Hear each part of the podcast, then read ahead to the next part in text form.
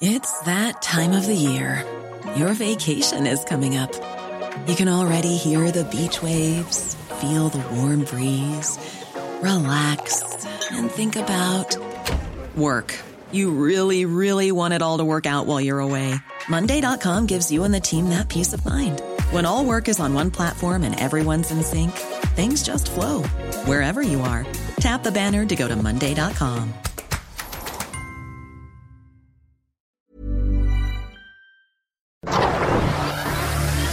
Heraldo Media Group presenta Periodismo de Emergencia con Arturo Rodríguez, Hiroshi Takahashi e Ignacio Rodríguez Reina.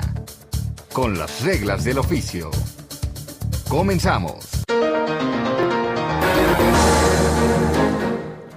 Muy buenos días, 10 de la mañana con 3 minutos, tiempo del centro del país. Esto es Periodismo de Emergencia, una entrega más, la del domingo 25 de julio del 2021.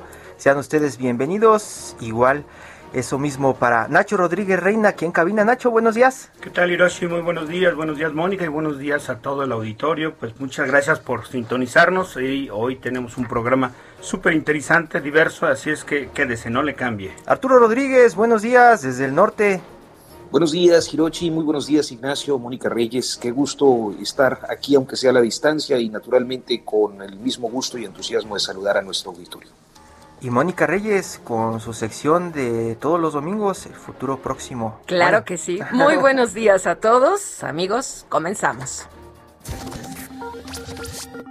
Futuro próximo. La semana se plantea relevante en lo político, lo legislativo, la justicia y una vez más, lo sanitario. Entre los temas polémicos de la semana está por emitirse el último informe que la fiscal capitalina Ernestina Godoy dé a conocer en cuanto al accidente en la línea 12 del metro. El tema, además de los impactos jurídicos, tiene un alto ingrediente político por la implicación de dos de las figuras más importantes rumbo a la sucesión presidencial del 2024, como lo son Marcelo Ebrard y Claudia Sheinbaum. El Milware espía Pegasus que acaparó los reflectores públicos la última semana seguirá dando de qué hablar, pues se espera que Santiago Nieto Castillo, titular de la Unidad de Inteligencia Financiera de la Secretaría de Hacienda, presente una denuncia ante la Fiscalía General de la República, que hasta ahora ha desempeñado un pésimo papel respecto al caso. En más de la Fiscalía General de la República, esta semana enfrenta también la resolución judicial del amparo en revisión que un juez de primera instancia concedió a Rosario Robles Berlanga, hasta ahora la única funcionaria de alto nivel del sexenio pasado que enfrenta cargos por corrupción. El asunto constituye una nueva prueba de fuego para el fiscal Alejandro Gertz Manero en el tema eje del discurso sexenal. Dos asuntos en la agencia legislativa están pendientes. Uno es la aprobación de un periodo extraordinario para confirmar la designación de Rogelio Ramírez de la O como secretario de Hacienda, de Roberto Salcedo en función pública y de Arturo Herrera como gobernador del Banco de México. El otro es la ampliación de plazo para las reformas aprobadas respecto al outsourcing que podría definirse en sesión ordinaria de la Comisión Permanente. Lo que sí ya quedó en la congeladora es el desafuero de los diputados Saúl Huerta y Mauricio Toledo.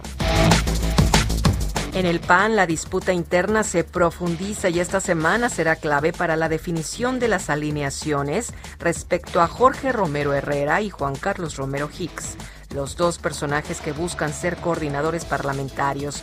El día 29 es la fecha final para que el dirigente Marco Cortés defina quién conducirá los trabajos de los futuros 113 legisladores.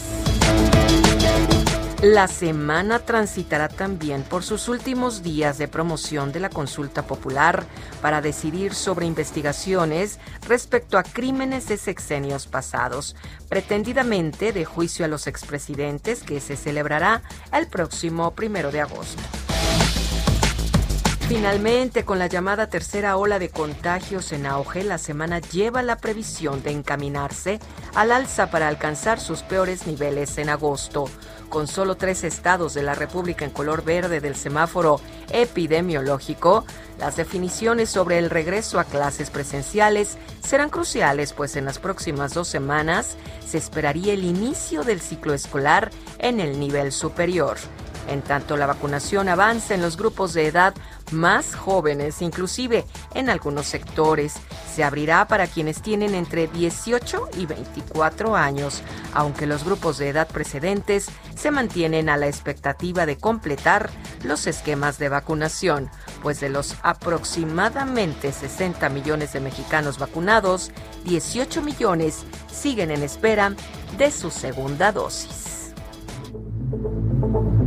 Tu opinión es importante para nosotros. Envía un mensaje de voz o de texto al número de WhatsApp 5627 947477. Periodismo de emergencia. Heraldo Media Group.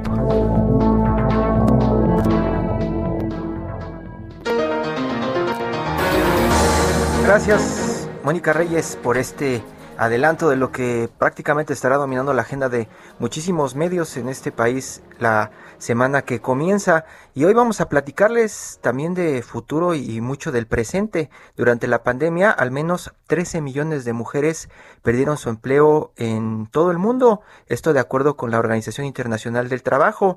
Además, muchos de los estudios que han salido recientemente, Nacho, Arturo, tienen que ver con que pues las mujeres son las más afectadas en el área laboral durante estos meses de pandemia.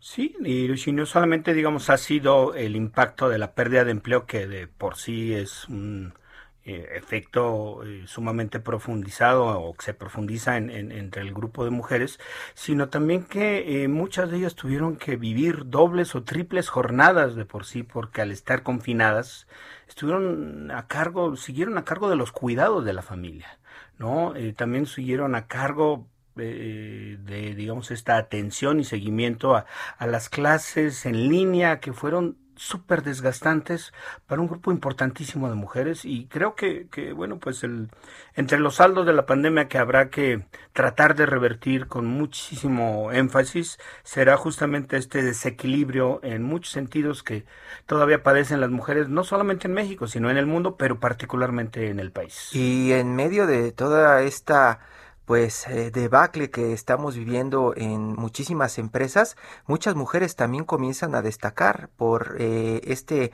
rol de líderes que comienzan a demostrar en tiempos difíciles y es también parte de los argumentos para seleccionar a las 100 mujeres más poderosas de la revista Forbes. Roberto Aguilar, editor en jefe de Forbes México y un miembro de periodismo de emergencia a la distancia. Roberto, te saludamos. Qué gusto tenerte nuevamente aquí prácticamente en cabina, pero a la distancia. Buenos días, Roberto. ¿Cómo Hiroshi, Nacho, Arturo? Pues muchísimas gracias. Me da mucho gusto platicar con ustedes y bueno, sigo sintiéndome y me seguiré sintiendo parte de este proyecto tan importante que es periodismo de emergencia. Esta es tu casa, Roberto. Qué, gusto de verdad este, escucharte así, rompiendo yo la formalidad del enlace. No, está bien, es domingo. Eh, honestamente, eh, creo que a los tres nos da muchísimo gusto volver a coincidir contigo al aire. Muchísimas gracias, Arturo. Y fíjate que un tema importante en ese sentido de la selección de las 100 mujeres es que yo creo que hay varias cosas. Una que me gustaría destacar es que no es un proceso fácil, ya lo decía Hiroshi en la introducción, este liderazgo, este, esta influencia, este reconocimiento de lo que hacen, de, las funciones que desempeñan y de los avances que tienen, pues cada vez estamos haciendo una masa crítica más eh, amplia. Es decir, llevamos ocho años haciendo este listado y por lo menos en este último, honestamente, nos costó más trabajo porque el número de candidatas potenciales eh, fue muy alto. Yo creo que estaríamos hablando como el doble o un poquito más del doble de lo que se finalmente se fue eh, seleccionando. Y esto, como decía también Nacho, no, para mí no significa también que haya una mayor presencia de las mujeres. Sí, ha habido casos muy destacados, pero seguimos sufriendo con una inequidad bastante fuerte en, en muchos aspectos, yo diría que en todos, respecto a la participación de la mujer que ha sometido en estos últimos meses, pues estas jornadas tan eh, exhaustivas en, eh, porque pues están eh, trabajando desde su casa y ya trabajaban en la casa. Entonces esto es una de las situaciones importantes. Y yo nada más para poner un dato en dimensión de las empresas de la bolsa mexicana de valores que siempre hacemos una una referencia a ello porque al final del día significa las empresas más grandes de este país que son públicas pues solamente tenemos a una una directora una una CEO de una de las empresas que es Grupo Minsa y que bueno pues también es importante verlo que, que solamente ahí está ella eh, el dato de Gina Díaz Barroso, que forma parte de Santander, pues es un poco distinto porque el banco disminuyó eh, muy de manera muy importante el número de acciones que tiene cotizadas en México. Así es que en términos prácticos, pues fue justamente la CEO de Minsa la que acompañó esto. Nada más para poner un poco en contexto cómo es el ámbito de, de, esta participación que sigue siendo todavía bastante escasa y que hay que buscar promoverla a como dé lugar. Eso sí, con el merecimiento propio, con el reconocimiento de lo que están haciendo, no el hecho de que sean mujeres porque eso es algo que recurrentemente nos decían, oye, es que yo te, yo eh, postulé a cinco que son mujeres y que han vendido. Bueno, sí, el tema no es necesariamente que, que, el hecho de que sean mujeres, por supuesto que es el primer requisito para entrar en esta lista, pero luego evaluar cuál es el eh, Eso, eso te iba a preguntar, Robert, porque de pronto la fácil de poner una lista de mujeres poderosas, pues eh, tendríamos fácil poner en el número uno, por ejemplo, a María Asunción Aramburu Zavala o a Eva Gonda o a estos personajes que ya son clásicos del discurso de negocios en México, pero de pronto ustedes tienen destacada la figura, por ejemplo, de Marianela Servidge, y yo te preguntaría, ¿por qué Marianela Servidge está hasta arriba? ¿Qué es lo que dice su metodología o los elementos que tomaron en cuenta para poner este personaje que pues no brilla mucho ya en los negocios, Roberto, desde hace mucho tiempo? Fíjate que ese es uno de los temas importantes, porque tenemos una de los nombres que deberían de estar, y tú acabas de mencionar, por ejemplo, a María Asunción Aramburu Zavala, que es una la, la, empresaria más, más este, prominente de este país, eh, y con una diversificación de negocios muy interesante eh, y que por ahí ha habido versiones que también está evaluando entrar en otros y, y algunos incluso eh, como de muy avanzada como es el tema tecnológico. Y las y la otra la, la, otra parte de estas mujeres que también estamos déjame ponerlo déjamelo ponerlo en este contexto como descubriendo entre comillas de estas aptitudes y de estos hechos que las les han permitido sobresalir en muchos de las de las áreas, porque eso es importante también. Nosotros no destacamos 100 mujeres de negocios o 100 mujeres exclusivamente dedicadas a esto, sino es multifacético. Es, tenemos desde una chef, tenemos... Eh, como, como, a quién, como a quién podrías mencionarnos, porque justo eh, eh, al hablar de una lista de empresarias y eso, pues es un número muy reducido de la actividad eh, que todo el mundo tiene. Entonces, ¿como qué casos nos podrías poner ejemplificantes y, que, y por qué las habrían seleccionado, Robert? Mira, por ejemplo, está este pues justamente eh, Michelle Cutolén, que es quien acaba de, ganar el, el, Oscar por esta parte del mixer de sonido, eh, y, y, que bueno, pues al final del día también lo que sucede, Nacho, es que cuando volteamos, cuando ya hay un reconocimiento, pues inmediatamente también volteamos a ver cuál es la trayectoria. Y esa trayectoria que ha sido bastante discreta porque no le habíamos eh, puesto atención muchos, yo diría que, que muy pocos, a menos de los más especializados en el tema del cine y a nivel, a nivel mundial, pues vemos que tiene toda una trayectoria y la contribución que ha hecho en muchos sentidos para destacar en el papel y en, en este sector que por lo menos en, en la parte eh, internacional sí está mucho, muy dominada por los hombres. Hemos tenido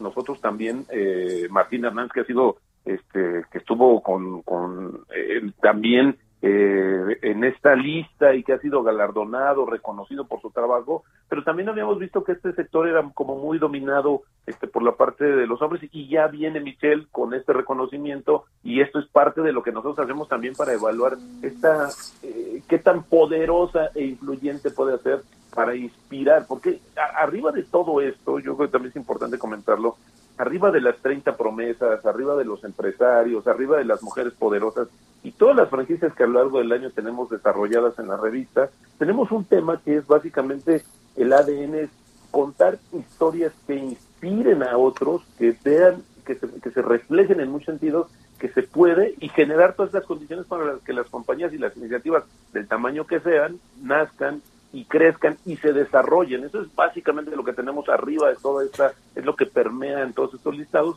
Y básicamente lo que hemos visto hoy es que en diferentes ámbitos, que no es necesariamente el empresarial ni el de negocios, hay muchas. Bueno, pues también tenemos, por ejemplo, este, este caso me encantó porque detrás de todo lo que sucedió para lograrlo hay una historia muy interesante, pero esta chiquita de 12 años, que bueno, eh, Ivette Camila Ortiz, que tiene 12 años y la niña logró que el municipio donde ella vive, que es muy cercano justamente a Torreón, eh, pues fuera el que más eh, eh, porcentaje de vacunación tuviera en la población adulta, porque ella orientó, ayudó y hizo los trámites para el registro de más de 500 pobladores y gracias a ello organizó esta parte. Y bueno, obviamente también está apoyada por, por su familia y eso, pero la iniciativa fue precisamente de ella. Y ahí vemos un tema también importante de influencia y de poder femenino a esta edad y en ese ámbito.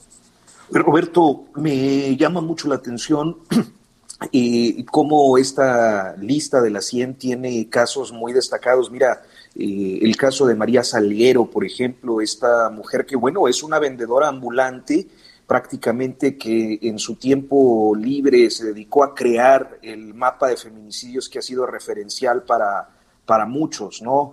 Eh, tenemos eh, eh, casos como el de Ana Lucía de la Garza, la directora de, investigación epidemiológica de la Secretaría de Salud, que pues son, como este caso que ya nos mencionas, muy importantes en, la forma en la que este país y, diferentes regiones enfrentan la pandemia.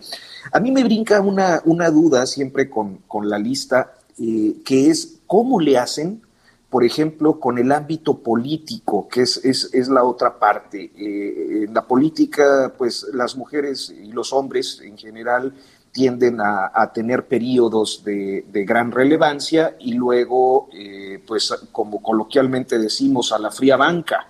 Eh, ¿Quiénes entraron, quiénes salieron de la lista y cómo le hacen con estos casos, Roberto? Fíjate que ese es un tema muy interesante porque también es un es ver qué tan eh, protagonistas han sido en los sectores. Por ejemplo, eh, tenemos una lista de, las eh, pues, secretarias de Estado que tienen este caso de la Secretaría de Energía, la Secretaría del Trabajo, que han tomado un papel relevante en esta coyuntura, pero también el tema de la injerencia política, hemos sido muy cuidadosos por estos vaivenes eh, que tú acabas de comentar, Arturo, porque justamente es un tema donde eh, puede utilizarse como una carta de presentación para muchas cosas y que puede ser tan efímero como un cambio de, señales, un cambio de, prioridades. Bueno, veamos el caso de, de, Rosario Robles, ¿no? Que seguramente podría haber estado en algún listado precedente, ¿no, Roberto? Así es, Entonces, ahí sí somos como todavía doblemente cuidadosos para tratar de elegir. Hoy tenemos a las secretarias de despacho, que son las que, las que eh, como les decía yo, esta primera parte de las que deben de estar, y no por una obligación, sino porque simplemente tenemos esta injerencia y esa, eh, al conducir ciertas eh, secretarías de Estado u órganos de gobierno en esta parte en esta parte del año pasado por ejemplo hubo una incidencia muy clara de todo lo que tenía que ver con la con el tema pandémico ahí tomamos una relevancia desde investigadoras, la jefa de enfermeras, etcétera, y hoy pues también siguen siendo, pero también lo que queremos es ver que ya hay una serie de cuestiones que nos están dando unas señales como de, de recuperación, un poco más de, de lo que esperamos en el mediano y largo plazo en ese sentido y que pueden inspirar. Yo creo que al final del día también hay muchas que se quejan de no estar, eso sí, y hay otras que agradecen mucho el estar, pues, pero bueno, pues, pero no lo agradecen en el sentido de de que, de que justamente fue una gratificación, no, al contrario,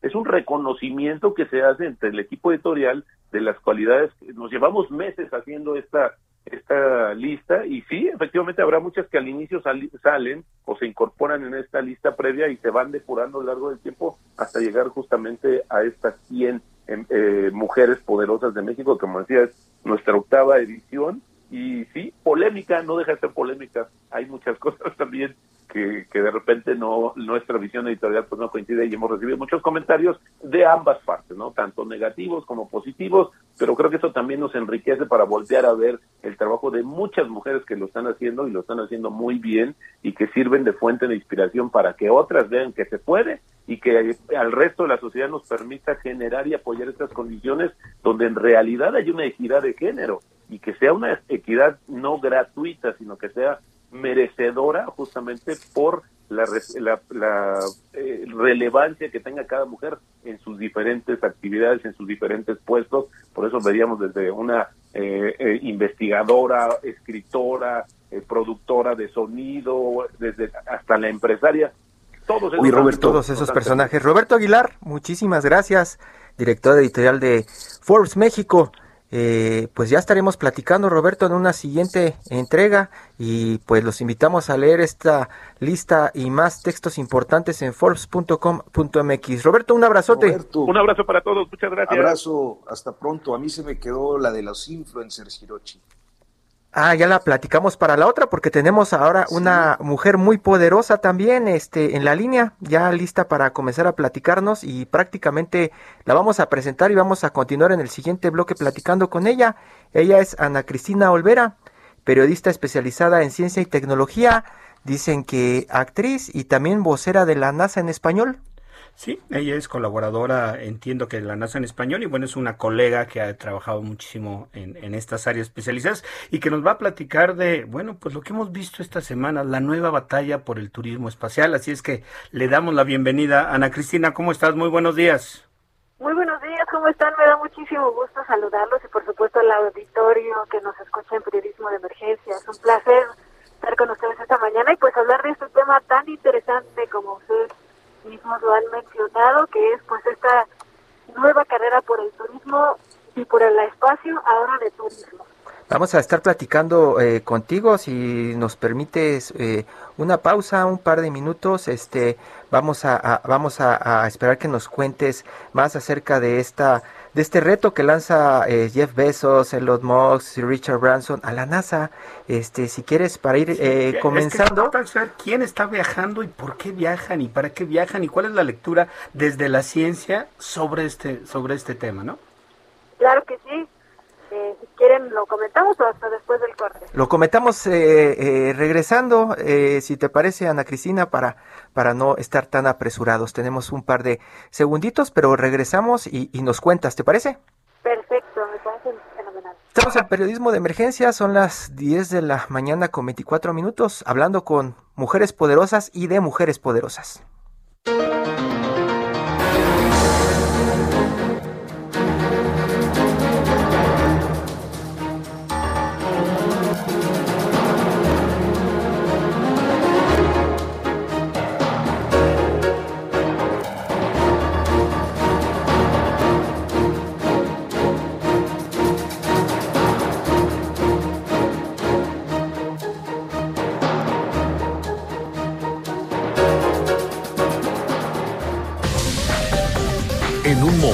Continuamos.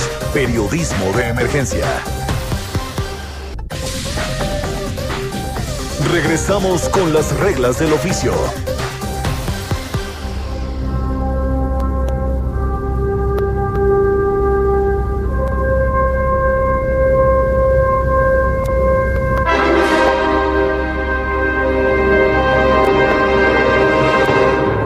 En Periodismo de Emergencia, 10 de la mañana con 30 minutos. Estamos platicando con Ana Cristina Olvera, periodista especializada en ciencia y tecnología y vocera de la NASA en español, en un contexto que pues prácticamente sorprende a muchos y otros pues no le hacen tanto caso porque resulta como algo ya común para todos los que están metidos en la tecnología escuchar hablar de estos viajes espaciales o a la o cerca cerca del espacio como dice Jeff Bezos del viaje de eh, Sir Richard Branson el dueño de Virgin Primero fue el dueño de Virgin el que salió con su nave espacial. Es un par, dos, tres semanas. Sí, dos semanas. Nueve días después, Jeff Bezos, el que había anunciado primero que iba a dar inicio a, los vuelos eh, este, espaciales turísticos. Bezos, dueño de Amazon, de The Washington Post y de Blue Origin, esta empresa también de que, que pretende abrir el turismo espacial. Y sí, pues parece que la característica que ellos tienen son ultramillonarios y, y también y que por lo menos lo que hemos visto, por supuesto que el turismo espacial es una actividad no, no diría de élite, es una actividad de unos puñados, ¿no? Y 250 mil dólares. Cuesta, cuesta es lo que dicen que te costará ir a dar una vuelta como la, la dieron ellos. Ana Cristina Olvera, eh, ¿dónde quedan los gobiernos ante este pues adelanto tecnológico que están eh, eh, haciendo los millonarios, esta guerra espacial que desataron entre ellos? Porque falta todavía Elon Musk. Así es, pues estamos en esta nueva carrera espacial comercial que lo hace mucho, muy interesante porque aunque todavía sigue siendo de millonarios, pues es mucho más accesible que anteriormente cuando solo los gobiernos podían participar de las actividades espaciales. Eh, y pues esto los gobiernos lo ven bien, la NASA y los gobiernos de, los países con actividades espaciales lo ven muy bien porque se expande el, el, el, ramo, digamos, el, el ámbito y entonces ellos quedan un poco liberados para poder hacer exploración mucho más profunda, es decir, ir más allá de las órbitas de la Tierra, como lo es la Luna, como lo es el planeta Marte, como es explorar, seguir explorando el sistema solar. Y bueno, con, con suerte ir más allá del sistema solar como las naves Voyager, ¿no? Entonces, bueno, la NASA de hecho ya ha impulsado eh, leyes en el Congreso estadounidense para que sea mucho más fácil para la industria tener acceso a la órbita terrestre, a las órbitas bajas, a las órbitas estacionarias y, eh, y pues que ellos puedan, digamos que liberar los, el presupuesto que utilizan para este tipo de, exploración espacial que es mucho más cercana a la Tierra, para ir más allá dentro del, del sistema solar. Entonces, pues lo ven muy bien este nuevo ámbito de la exploración espacial y del la utilización del espacio como un recurso se conoce como New Space y bueno, ahí es donde está habiendo toda una, eh, una gran variedad de empresas que están pues ya empezando a desarrollar sus tecnologías y empezando a lanzar distintos tipos de satélites, de cohetes para poder aprovechar este recurso que es el espacio. Oye, y de, mencionabas, Ana Cristina, que bueno, pues una de las razones por las cuales se ve bien en, el ámbito público de los diferentes gobiernos que tienen actividades espaciales, y bueno, señaladamente la NASA, que es la agencia espacial me imagino y entiendo que la más, más la más robusta que, que, existe en el planeta, pero también habría que decir que eh, no sé qué tan qué tanta la contribución científica de esto, lo que parecería ser un divertimento simplemente de multimillonarios, de, de salir a ciertas órbitas, a cierta distancia, eh, eh, ves ahí simplemente esto una contribución o simplemente es un divertimento para quienes pueden pagar y quienes pueden costearse esta clase de, pues, de, entretenimiento, digámoslo así? Pues mira, podría parecer que es solamente un divertimento, pero la realidad es que, por ejemplo, eh, Elon Musk y, y Jeff Bezos, pues han estado desarrollando tecnología muy importante que hace a los cohetes reutilizables, lo cual hace que sean mucho más baratos, mucho más barato ir al espacio, mucho más accesible el espacio. Y esto pues seguramente será irá siendo aprovechado para la ciencia también, porque bueno, se pueden realizar experimentos en este tipo de vuelos eh, y, y con este tipo de tecnología, entonces esto por supuesto va a beneficiar a la ciencia y pues toda la tecnología que se ha estado desarrollando así como la tecnología que se desarrolló, por ejemplo, para los viajes eh, de la misión Apolo, eh, pues que llegaron a la Luna, pues también se van a estar aprovechando después. Obviamente todavía hay muchos ámbitos en los que no sabemos para qué se va a aprovechar, pero seguramente que va a servir para avanzar también la ciencia y sobre todo la tecnología. Arturo. Eh, Ana Cristina, qué gusto. Mira, y creo que uno de los aspectos, sobre todo para quienes venimos de generaciones, eh, pues digamos que ya en edad más madura, eh, es, es, este cambio en la forma de percibir un asunto como, como este, ¿no? cuando éramos pequeños, pues veíamos los viajes al espacio como como algo de, científicos, de astronautas, de gente que... Y hoy lo vemos con magnates. Eh, de algún modo este cambio le quita el protagonismo a los hombres de ciencia, a los hombres que se han preparado y mujeres que se han preparado durante tanto tiempo eh, pues en, en estas carreras tan especializadas y tan complejas. Arturo, esa es una pregunta muy interesante. De hecho, pues ha existido este debate desde que empezaron a, a volar algunos civiles al espacio desde los años 80 en el transbordador espacial eh, y en las naves Soyuz eh, rusas. ¿Qué pasa con estos eh, estos personajes que vuelan al espacio y que no tienen la preparación, que no tienen los méritos que podríamos decir tiene un astronauta de carrera, ¿no? Al principio los astronautas pues eran solamente personas que participaban en actividades eh, militares, sobre todo pilotos militares, eh, tanto en Estados Unidos como en Rusia. Después empezaron a abrir este ámbito también a, otro tipo de científicos, a otro tipo de tecnólogos. Entonces, pues se fue flexibilizando este término de los astronautas, ¿no? ¿Qué se necesita para ser astronauta? En este momento, pues estamos viendo que le están llamando astronautas a personas que pasaron tres minutos de ingravidez, ¿no? En un vuelo de diez minutos y que pasaron un de horas, ¿no? Entonces, ¿qué pasa con los, con los otros astronautas, ¿no? Que han estado, eh, pues, preparándose muchos durante toda su vida para poder lograr esta gran hazaña que es volar al espacio. Y bueno, hay la distinción de los astronautas comerciales, de vuelos comerciales, como lo son eh, los de Jeff Bezos o de Richard Branson.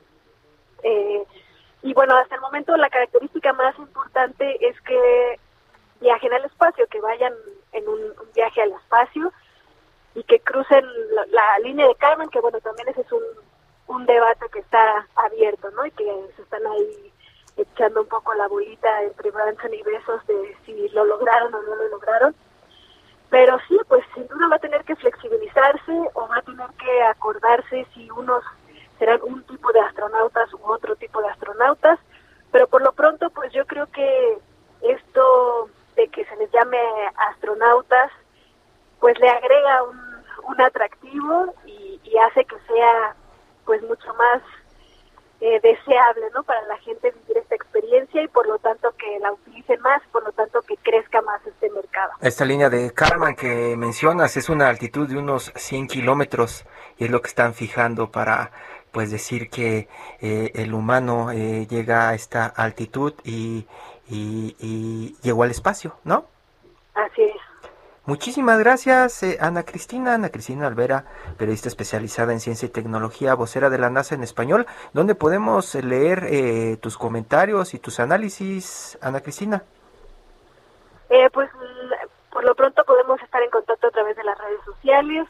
Estoy como Ana Cristina Olvera en Facebook, Ana C-Olvera en Twitter y Ana-Cristina en Instagram pues parte de lo que está en este momento en discusión en todo el mundo, el tema del turismo espacial, Nacho. Sí, seguramente los años que vienen se sumarán algunos otros multimillonarios que han estado apostando por por conquistar en lo que parecería, digo, sé que no es público, no ha sido público, el espacio no es de nadie, pero en el que parecería que hay una especie de privatización de la carrera espacial. Pues muchísimas pues, gracias Ana Cristina, muy buenos días. Gracias a ustedes, un fuerte abrazo y al auditorio de su programa. Muchas gracias, buenos días.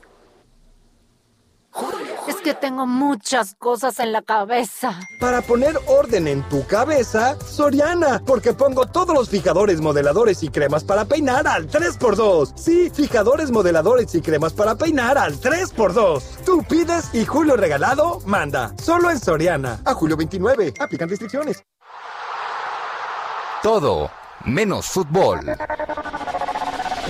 Con las reglas del oficio. Estamos de regreso aquí en Periodismo de Emergencia y bueno, vamos a cambiar a, a, esta sección de todo menos fútbol, que en realidad hablamos de todo menos de fútbol. Y con otra mujer poderosa, Nacho. Pues sí, yo creo que una mujer muy destacada en el ámbito intelectual, es una escritora y pues nos da muchísimo gusto darle la bienvenida a Sabina Berman, ya, ya cliente de este espacio. Sabina, buenos días. Buenos días, Ignacio. ¿Cómo estás? Bien, bien. Pues mira, acabas de sacar eh, al mercado tu más reciente obra, que es HDP, una novela en la que haces un retrato muy particular, del cual ya hablaremos en, en unos instantes, de un empresario exitosísimo. Pero antes de que entremos porque a el tema en particular del de, libro... De un empresario que es RSP probablemente, ¿no? Sí. este, Fíjate que, bueno, obviamente es un retrato del poder del que estás haciendo. Y hay un tema que me gustaría no dejar de comentar contigo antes de adentrarnos ya en, en la novela, que es pues porque tiene que ver con el poder, la rendición de cuentas, la democracia, la participación de los ciudadanos, que es la consulta pública convocada por el eh, eh, presidente López Obrador para, pues con un galimatías ahí de una pregunta rarísima que elaboraron los ministros de la Suprema Corte, pero en otras palabras, tratar de juzgar a los expresidentes, ¿no? Y eh, hay quienes consideran esto como un gran ejercicio cívico, de rendición de cuentas y quienes también piensan que, bueno, simplemente no debería, la justicia no se somete a consulta, simplemente se aplica. ¿Tú dónde te ubicas, Sabina?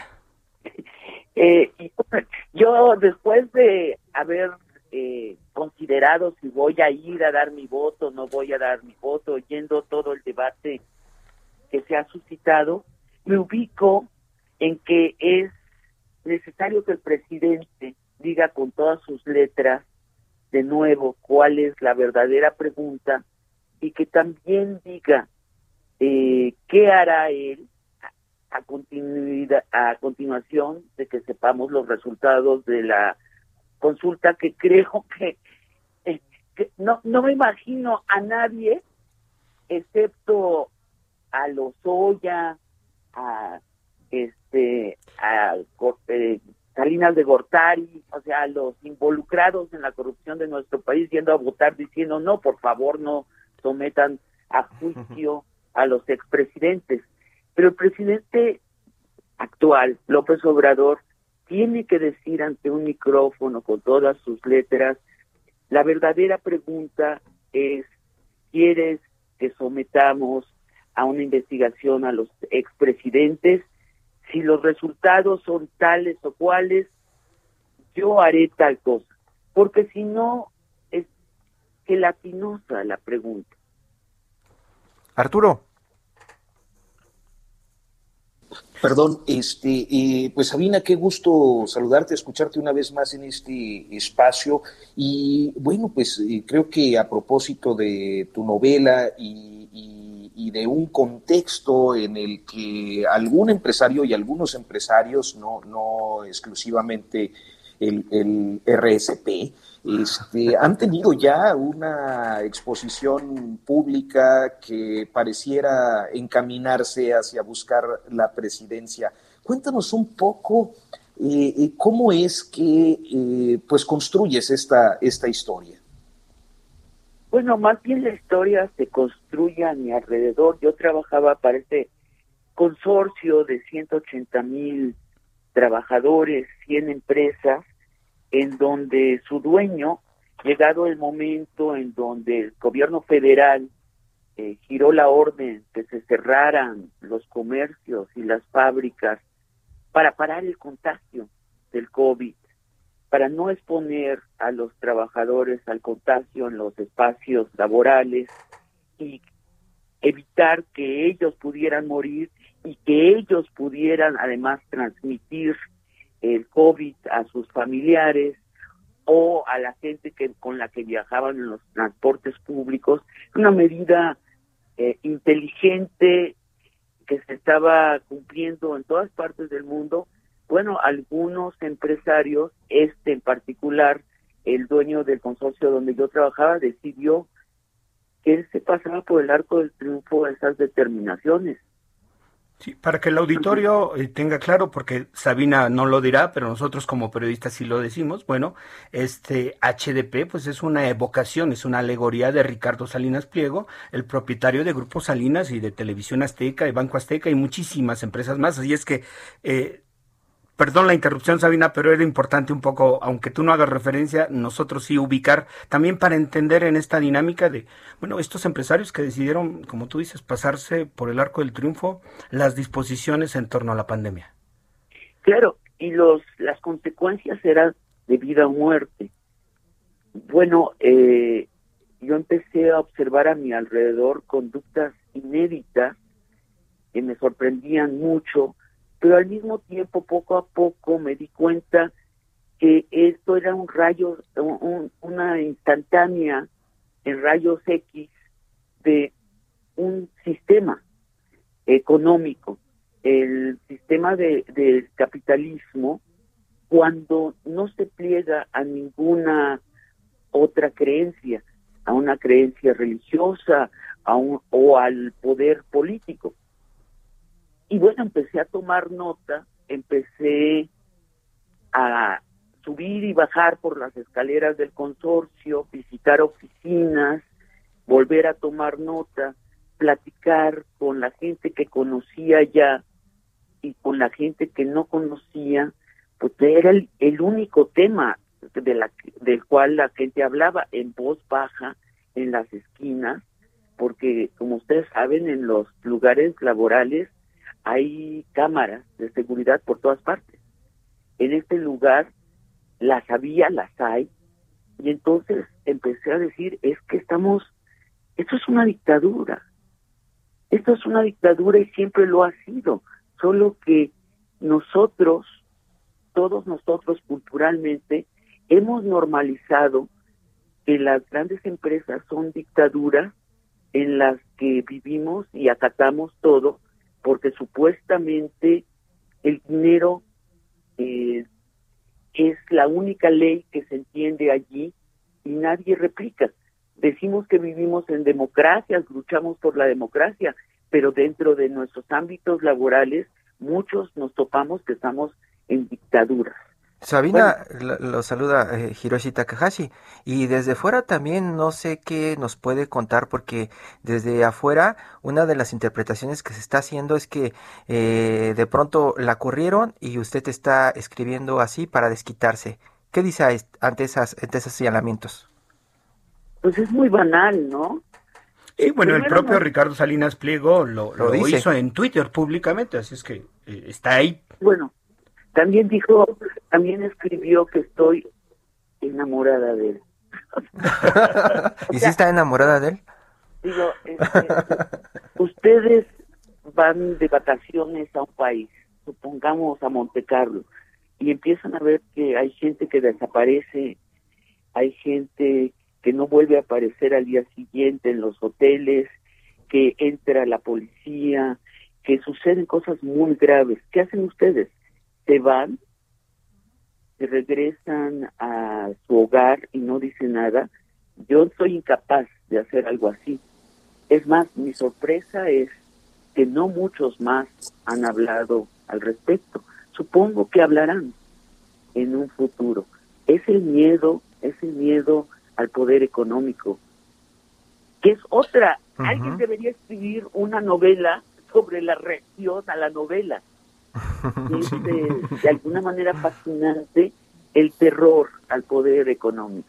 Sabina, tú Perdón, Adelante, adelante, Arturo. No, no, no. Eh, me, estaba acordando eh, que justo en el caso de la Trevi hiciste eh, la, la, reacción un libro que además es muy afortunado. Eh, en este caso, yo te, preguntaría, porque hay una diferencia de, el texto de, Gloria Trevi a, esta novela, que es el lenguaje directo, no es la primera ocasión que vemos una obra así. Digo, eh, en muchísimos casos hemos visto cómo diferentes autores para eh, narrar una vivencia y una observación de un contexto político eh, acuden al género de novela. Pensaría, por ejemplo, en Vicente Leñero con los periodistas o quizás en Aguilar Camín con, con Morir en el Golfo. En tu caso, ¿cuál fue la razón para exponer esto en un género como la novela y, no como, pues, con un lenguaje directo que eh, atendería a tu otra faceta, que es la de periodista? La razón es que eh, la novela me permite hablar de el sistema nervioso de esta corporación que a mí me parece que al entrar a su sistema nervioso, al hablar de las creencias eh, que rigen consciente e inconscientemente esta corporación, estoy hablando de algo más grande, de un sistema capitalista salvaje que se ha enloquecido en los últimos años, en los últimos 10 años ha perdido toda su presión al poder político y hace más tiempo ya perdió su sujeción a cualquier eh, eh, sistema de valores. Bueno, eso es lo que me permitía hacer la novela, meterme al sistema nervioso de esta corporación a través de meterme al sistema nervioso de la gente que trabaja eh, Sabina, tú normalmente has escrito sobre el poder, el poder político, ya sea en tus diferentes géneros de, escritura, el, poder del crimen organizado. Recuerdo una obra también que, hiciste sobre eh, esto, el poder de los periodistas y esta relación con el poder. También tienes la obra Testosterona. ¿Te faltaba el poder económico, el verdadero poder quizá? El verdadero poder actual. Pues sí, pero... Eh, giras eh, la cabeza y descubres los leitmotivs de lo que has escrito, no lo planeas hacia el futuro. Yo no sabía que estaba abordando otra vez el poder, pero sí, efectivamente tienes razón. Esto ha sido un leitmotiv en mi trabajo. Eh, tal vez porque siendo mujer no me acostumbro a la violencia con que el poder se ejerce, cómo eh, se destruyen las vidas acá en esta historia literalmente, eh, eh, cómo el poder está enajenado de las personas a las que les destruye la vida. A mí me parecía, lo que estaba viendo a mi alrededor, me tenía que tallar los ojos. No podía creer creerlo y ahora este que lo veo a cierta distancia me sigue pareciendo eh, increíble, claro, porque violenta todas las creencias humanistas que tenemos y que presumimos que rigen la vida civilizada actual y que es, es mentira. En un momento de emergencia se caen esas creencias humanistas y surgen los verdaderos valores que rigen nuestras vidas cotidianas. En este caso, pues el único valor vigente en el que estamos todos de acuerdo, el dinero. Nadie discute el valor del dinero. Sabina Berman eh, ya nos platicó de su más reciente obra, HDP. Nacho, muchísimas gracias. Arturo, muchas gracias. Sabina, pues, muchísimas gracias y un, gusto nuevamente platicar con usted y seguro tendremos la oportunidad de tenerte nuevamente por aquí en este espacio. Y ojalá en otra entrega podamos platicar de las reacciones, eso que dijo, porque sí, generó muchísimas reacciones. Sabina Berman, muchísimas gracias. Arturo. Gracias, Nacho. como siempre, engalanas el espacio. Gracias, gracias a ustedes. Buen domingo. Buen domingo. Esto fue Periodismo de Emergencia. Muchísimas gracias por su atención. Nos escuchamos el próximo fin de semana, ya sabe, con mucho más periodismo y más periodismo de emergencia. Claro que sí. Muy buenos días.